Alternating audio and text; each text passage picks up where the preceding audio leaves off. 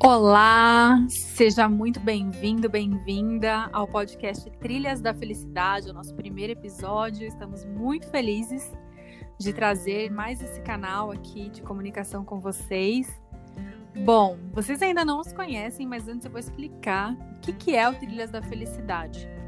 É um projeto onde a gente deseja espalhar a felicidade de forma científica com a psicologia positiva. E nesse primeiro episódio a gente vai falar justamente né, do que é a psicologia positiva e tirar um mito aí da positividade. Então o tema de hoje é positividade tóxica. Eu sou a Evelyn, sou coach de carreira, psicoterapeuta, apaixonada pela psicologia positiva. E também aqui quero chamar minha parceira, minha sócia, minha amiga Juliana para se apresentar para vocês e falar um pouquinho mais desse projeto. Olá, pessoal, sejam bem-vindos e bem-vindas. Eu sou Juliana Ferreira, sou psicóloga clínica, também sou educadora parental e sou aí uma apaixonada positiva e pelo desenvolvimento humano. Então, hoje a gente vai falar um pouco sobre essa felicidade tóxica.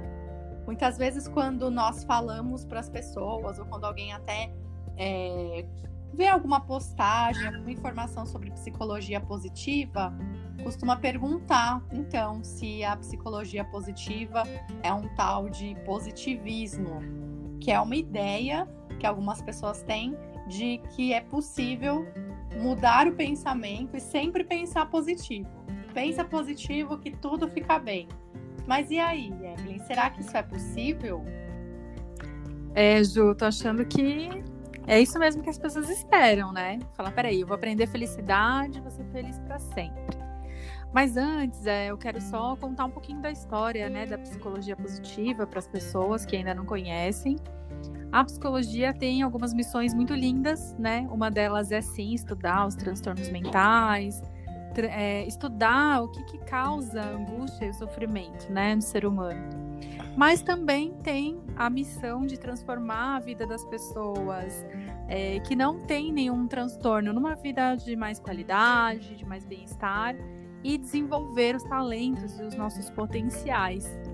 E aí, lá por meados do ano 2000, né, o, o então presidente da Associação Americana de Psicologia, ele entendeu que a psicologia estava cumprindo muito bem o seu papel na saúde mental no que diz respeito aos transtornos, às doenças, aos tratamentos, intervenções, porém deixava aí a desejar, né, nos estudos sobre qualidade de vida e bem-estar e também no desenvolvimento dos talentos.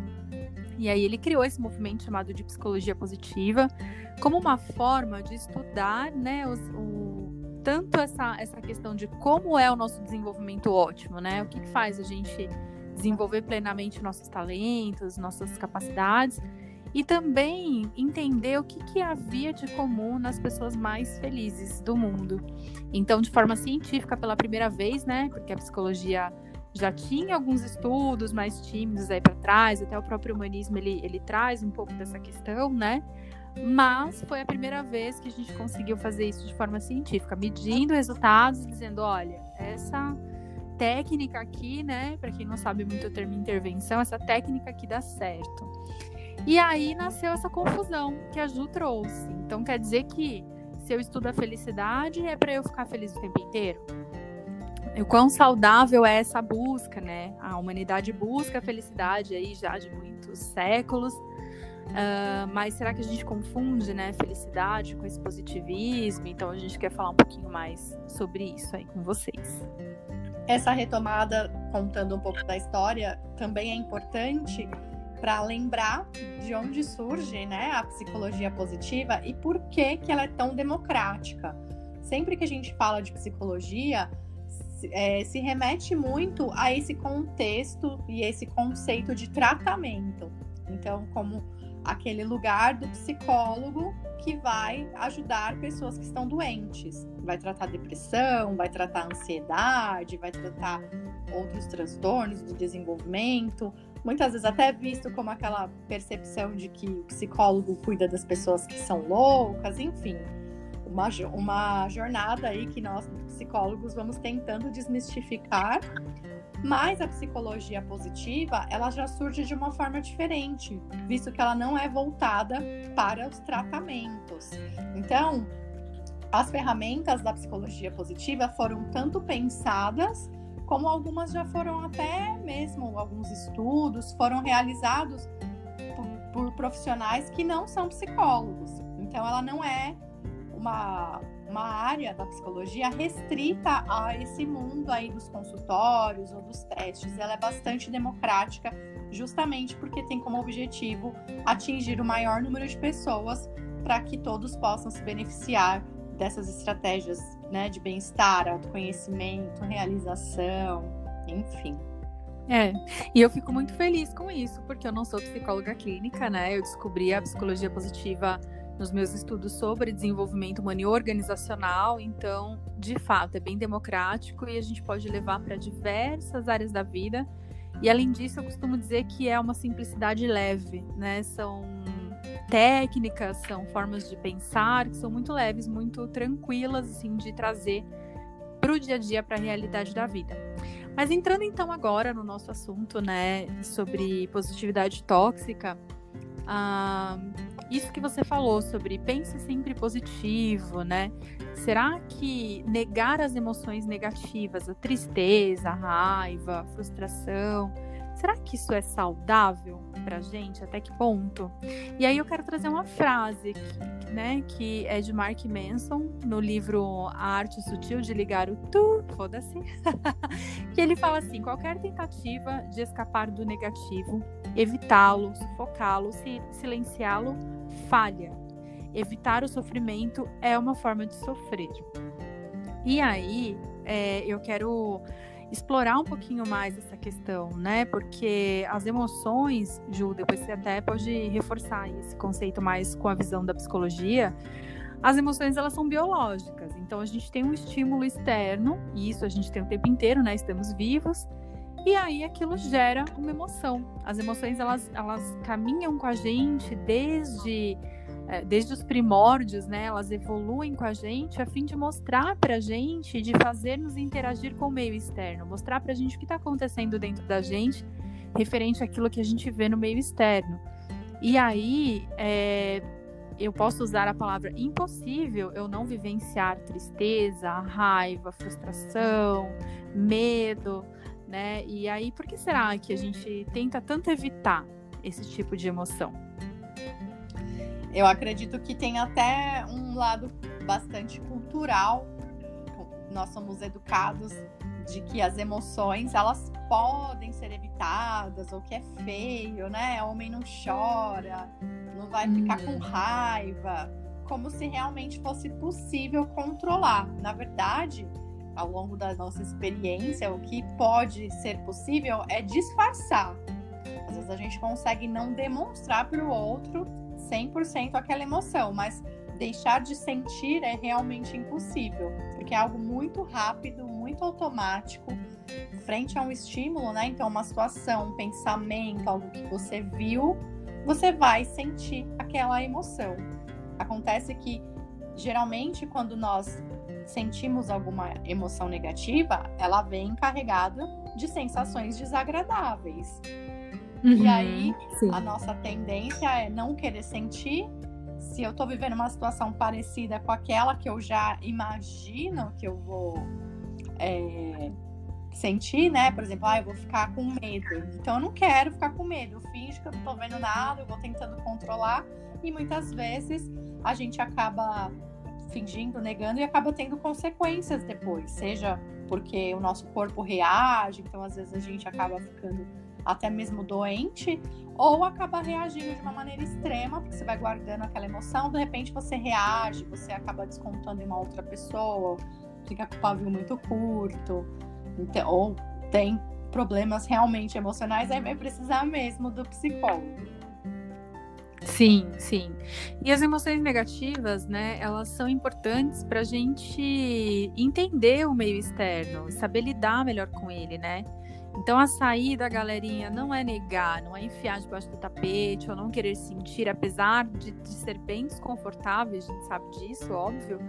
Mas a, a, a, grande sacada é regular, é entender o que está acontecendo, né? É, o que me faz sentir daquela forma, dar um jeito aí de expressar a minha emoção de uma forma funcional, né? Então, se eu tô com raiva, não é que eu vou sair descontando em todo mundo, mas será que tem uma forma é, saudável de colocar essa raiva para fora de alguma maneira? Sei lá, seja escrevendo, né? Escrever é bem terapêutico, fazer uma sessão de terapia e conversar com alguém. E, e aí aprender a lidar com as situações que geraram, né? Porque acho que quanto mais a gente nega, a gente cria um bicho papão, a gente potencializa aquilo lá tentando negar.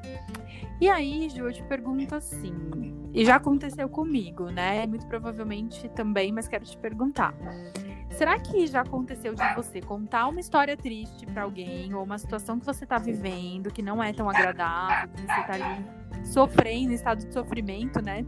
E a pessoa chegar para você e falar: ah, vai ficar tudo bem, é só você pensar positivo. Ah, mas pelo menos você tá viva, pelo menos você tem o dinheiro para almoçar, sabe assim? Tenta trazer um contraponto positivo e negar aquela situação que você trouxe, um pouco mais negativa, né? Se é que a gente pode dizer assim. Com certeza, já aconteceu. É, a gente acaba, como eu falei no começo, essa questão cultural ela é bem forte, né? De ah, vai passar, deixar para lá. Então, tanto nós fazemos isso com nós mesmos, quanto o outro, né? uhum. Acaba invalidando as nossas emoções. E eu acho que isso também, né, complementando o que você estava falando antes, tem muito a ver com a nossa dificuldade até mesmo de nomear as emoções. Então, Sim. Eu acredito que frente a uma situação que a gente percebe, né, um certo incômodo, é importante pensar qual é aquela emoção, né? O que, que eu tô sentindo? Eu tô estranho, tô triste, tô frustrado, tô bravo, com raiva. Depois que eu conseguir entender e nomear, eu posso questionar. Faz sentido estar tá me sentindo assim? Porque se eu tiver essa clareza, talvez eu não vou ligar tanto para a invalidação que o outro acabou de me fazer, né? Então, ah, para aquela pessoa Sim. isso pode não ser algo triste, mas para mim é. Então eu entendo que eu estou triste, faz sentido estar triste e logo vai passar mesmo, mas eu preciso que alguém venha me falar, né, para pensar numa tristeza maior para dizer o quanto meu problema não é tão grave. Sim.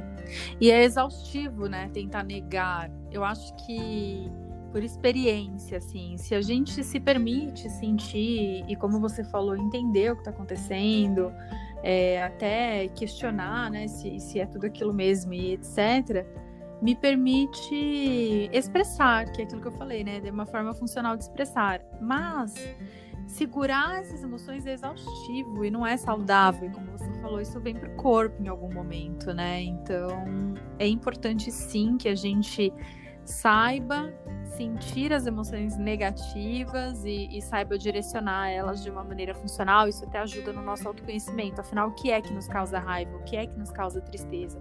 Isso diz muito ao nosso respeito, né? Sim.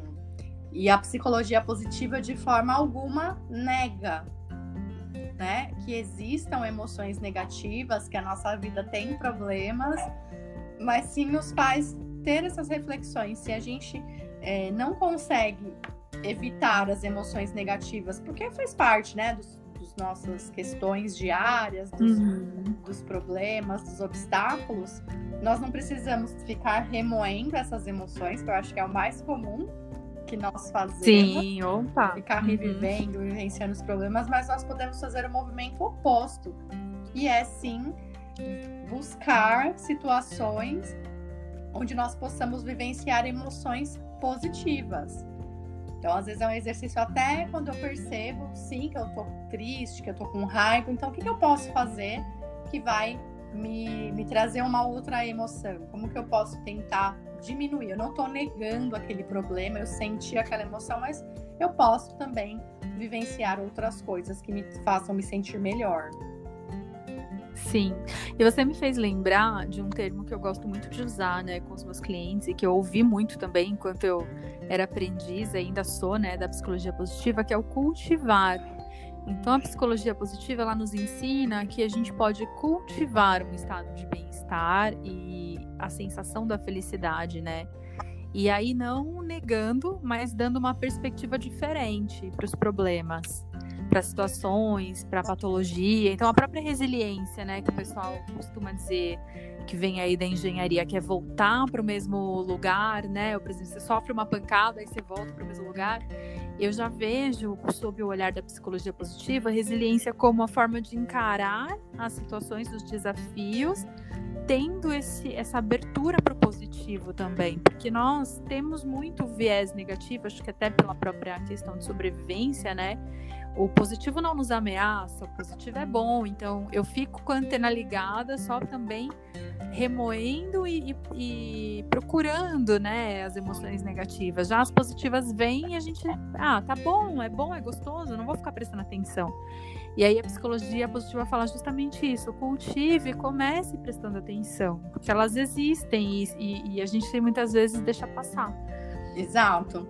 E acho que é super um exercício de autoconhecimento, né? Saber o que que te ativam tanto as, as emoções negativas quanto as positivas. Então você vai poder hum. identificar, né, os seus medos, as suas maiores dificuldades, quais são aquelas situações que você costuma ter um impacto negativo mais forte, mas também, como eu tô falando, né, de novo, o lado oposto. Quais são os meus pontos fortes? Quais forças eu tenho que eu posso usar para lidar numa adversidade? Como que eu posso minimizar o impacto dessa situação que eu estou vivenciando?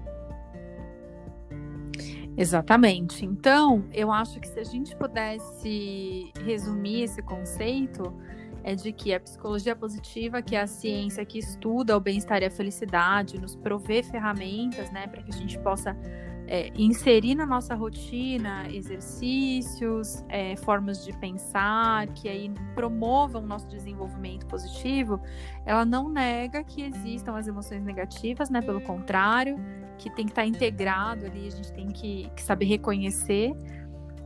E aí, dessa forma, a gente vivenciar com autenticidade ambos os lados, né? Sabendo que a gente tem um percentual de responsabilidade também para aumentar a nossa, a nosso bem-estar e, e para potencializar o nosso desenvolvimento. Acho que se eu pudesse resumir o aprendizado com as coisas que você falou, eu diria dessa maneira. É, e eu complementaria que a partir tanto da, da psicologia positiva, ou até mesmo podem existir outras formas, é possível sim vivenciar uma vida mais leve, com mais prazer, com mais satisfação, com mais propósito.